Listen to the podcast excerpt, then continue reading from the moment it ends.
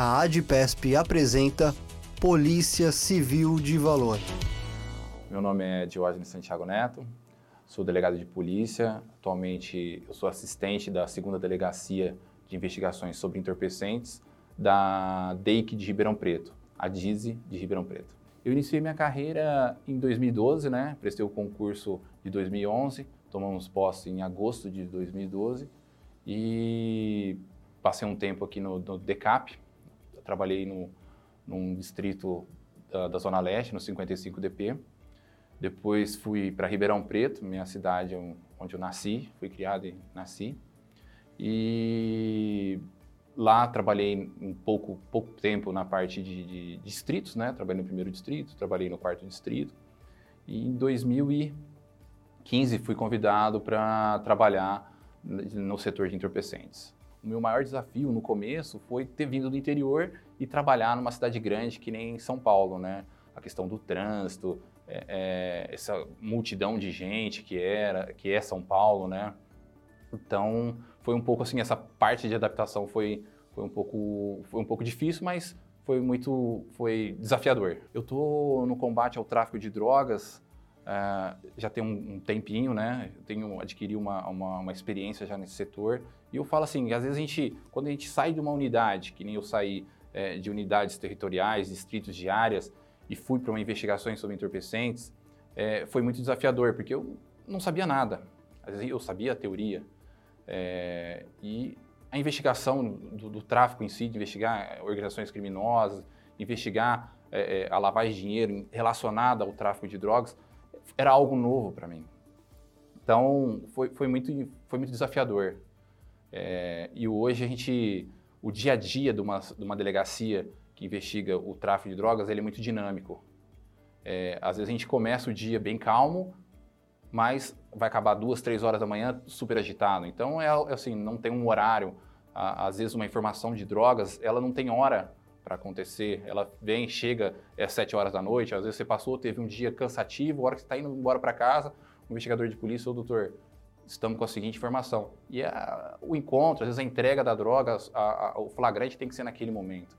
E às vezes a própria investigação do tráfico, ela é um, um, é que nem jogar xadrez. A gente tem que saber o momento certo de agir, de, de falar o checkmate, que é o abrir a investigação. Então acho isso aí muito bacana. É muito desafiador é, o fato da gente não ter uma rotina é muito bom. Em nove anos que, nós, que eu tenho de carreira, em nove anos, nós tivemos uma grande alteração das, uh, uh, das redes sociais, nós tivemos essa revolução da parte das redes sociais. Então, nós temos os meios de comunicações alteraram muito. Então, hoje, o policial tem que estar um passo à frente da criminalidade. Ele tem que tentar é, é, é, quebrar essa forma deles atuarem. Então, se eles estão utilizando uma determinada tecnologia, a gente tem que estar uma tecnologia um passo à frente. Então, mudou-se o quê? A forma que os criminosos se, se comunicam mudou. E a interceptação telefônica de 2016 não é a mesma de hoje. Então, a gente alterou, assim, teve, tivemos que alterar a nossa forma de investigar, aliar, por exemplo, a tecnologia é, de, um, de, uma geolocalização, de uma, de uma herb, com, por exemplo, o uso de um cão de faro. Então, a gente os criminosos também alteraram sua forma de trabalhar. Então a gente teve que também alterar nossa forma de trabalhar, aliadas a tecnologias. E hoje a, a gente dispõe de, de, ferramentas de investigação que nos possibilitam tentar é, quebrar a parte financeira do tráfico de drogas, que hoje é um grande sucesso, né? Você, é, digamos, desarticular o crime organizado na parte financeira. O, o tráfico de drogas, ele está, digamos assim, intimamente ligado com o crime organizado. Então nós temos aí, é, participei de trabalhos onde a gente conseguiu fazer, é, através de, de, de, investigações, prisões de um grande número de pessoas. Então a gente pegou toda uma... A, a, conseguiu desarticular o tráfico, um ponto de tráfico, desde o seu início. Ou seja, aquele, o, aquela pessoa que arregimenta adolescentes, a, o pessoa que faz a parte financeira, o próprio líder dessa, dessa organização criminosa. Então, assim, isso é bastante gratificante, você participar de uma operação onde você prende lá 25 a 30 pessoas com prisão preventiva, com mandado de busca, é, poder trabalhar num, numa, numa, operação dessa, com vários policiais de fora, é, aquele momento, assim, que... Uma investigação, às vezes, a gente trata ela até como um, um filho, porque você... É, a gente brinca, né? como um filho, porque a gente trabalhou meses, trabalha meses em cima dela, e às vezes você dá o start numa operação onde você vai efetuar a prisão de várias pessoas, cumprir vários mandados de busca, é muito gratificante. Você receber policiais é, de todas as cidades ao, ao, ao, redor, poder atuar em outras cidades. Então, isso é, é, é bem bacana. Hoje, enquanto delegado de polícia, nós temos um grande desafio, né? Porque a, a, as leis mudaram, o poder judiciário, o próprio comportamento do poder judiciário é, mudou. Então, o delegado de polícia tem que promover investigações mais, digamos assim, ricas em elementos de materialidade, é, tem que demonstrar efetivamente a culpabilidade de cada um do, do, dos integrantes exemplo, de uma organização criminosa. Isso é, é, um desafio, porque nós temos que aliar técnicas é, de investigações e poder demonstrar isso para o Poder Judiciário e a condenação é sempre, é, é, digamos assim, é o resultado do nosso trabalho. A falta de funcionários hoje, ela é assim, é, ela é sentida por todos. Hoje, às vezes, um, um, uma delegacia com poucos escrivães, ela acaba sendo prejudicada nos seus trabalhos cartorários, às vezes com poucos investigadores, a investigação às vezes não anda, o investigador às vezes com, ele é chamado para diversas funções, tá? Então a gente precisa o quê? Tentar aliar recursos, que hoje é os recursos de tecnologia, né? para tentar suprir essa falta de, de, de funcionários. Então, às vezes a gente busca o que? Tecnologia, pra, ou até, por exemplo, um, outras formas de investigações que dê a gente, eh, tem, tem, faça com que a gente supra essa falta de funcionários. Em Ribeirão Preto a gente tem uma importante ferramenta, que, se é que a gente pode contar com uma ferramenta, mas para nós é praticamente um, um, policial também, né? Que é o, o, cão de faro. O cão de faro, ele é, a gente associa ele às técnicas de investigação modernas, né? Então a gente consegue hoje juntar o cão junto com as técnicas de investigações que a gente tem e conseguimos aí importantes resultados, porque o cão ele às vezes a gente faz um trabalho de, por exemplo, de tomar uma residência e posteriormente a gente entra com o cão de faro e descobre fundos falsos, é, até impropriamente em veículos, veículos que a gente ficaria receosos de começar às vezes desmontar, a gente acaba encontrando, o próprio cão indica para nós onde é o fundo falso, por exemplo.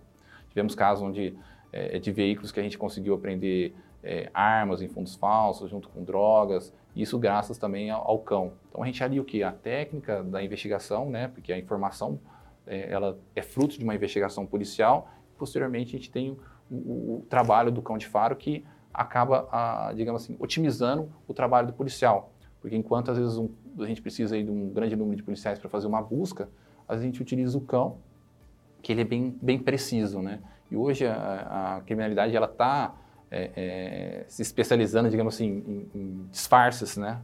Então a gente tem aí o cão que ele vai indicar esse disfarce, às vezes num local que a gente nem imaginaria, a gente acaba encontrando uma substância entorpecente. E graças ao cão farejador. Em Ribeirão Preto, a gente teve um, uma, uma, ideia de lançar uma, um WhatsApp denúncia. Então, nós fizemos um, milhares de, de cartões para fazer divulgar os, os, canais de denúncia da, da, que a Polícia Civil dispõe. Dentre eles, um canal, por exemplo, de WhatsApp que nós fizemos da nossa própria delegacia e, e teve muito sucesso. Então, tivemos várias denúncias que, que foram muito importantes para nós, né? E às vezes o que eu sempre falo, às vezes de uma pequena informação, de uma pequena denúncia, e surge uma grande investigação e termina numa grande apreensão, né? E hoje eu principalmente uma cidade que nem Ribeirão Preto, ser delegado de polícia, para mim, é, a gente tem um, um, bom relacionamento com o Poder Judiciário, com o Ministério Público, e você, enquanto delegado de polícia, você consegue ajudar muitas pessoas, tá? Eu, às vezes, vejo é, a quantidade, quando a, gente, quando a gente consegue tirar uma grande quantidade de drogas das ruas, para nós é uma vitória, que é menos pessoas utilizando, de repente, aquelas substâncias. Então, às vezes sabia que a gente consegue contribuir para famílias, que às vezes tem uma pessoa que é viciada na família. Então a gente consegue, é, se sente orgulhoso do nosso trabalho. Se a gente prende pessoas que, infelizmente, às vezes é, se utilizam da, da, das fraquezas né, dos outros, que é o vício, e estão se enriquecendo. Então a gente quer o quê? Tirar essas drogas de ruas e que essas pessoas que se enriqueceram de forma ilícita elas possam perder esse dinheiro, que é através das técnicas de lavagem de dinheiro. Então, isso para nós é muito gratificante. Enquanto delegado de polícia, a gente consegue fazer, digamos assim, essa, essa primeira justiça, né? Então, as pessoas quando procuram a gente, que tem uma, um familiar que está viciado ou foi viciado por um traficante, é, elas esperam de nós um, uma resposta. E a gente conseguir dar essa resposta para eles é o que, que, me emociona, o que me motiva a cada dia. Pensando no futuro da Polícia Civil, eu penso em, em delegacias modernas, eu penso em policiais satisfeitos, tanto com a sua parte, sua remuneração, e quanto a parte do reconhecimento da população em, em relação à polícia. Porque hoje o policial, ele, ele dá a sua vida para as pessoas. Ele pode dar sua vida por uma pessoa que ele nem conhece. Então, a gente precisa do quê? De um reconhecimento. Porque um dos poucos profissionais que está disposto a dar sua vida por outra pessoa que ele nem conhece é o policial. E eu, eu, é uma profissão que você sai de manhã, se, você se despede da sua família, dos seus filhos, e é, pode ser que você não vá ver eles no final do dia, em troca de, de uma. De, isso pela sociedade. Então, ao, ao, que a gente espera, o que eu espero, é que a sociedade um dia reconheça e valorize os seus policiais. Você ouviu Polícia Civil de Valor. Acompanhe os próximos programas aqui no podcast da ADPESP.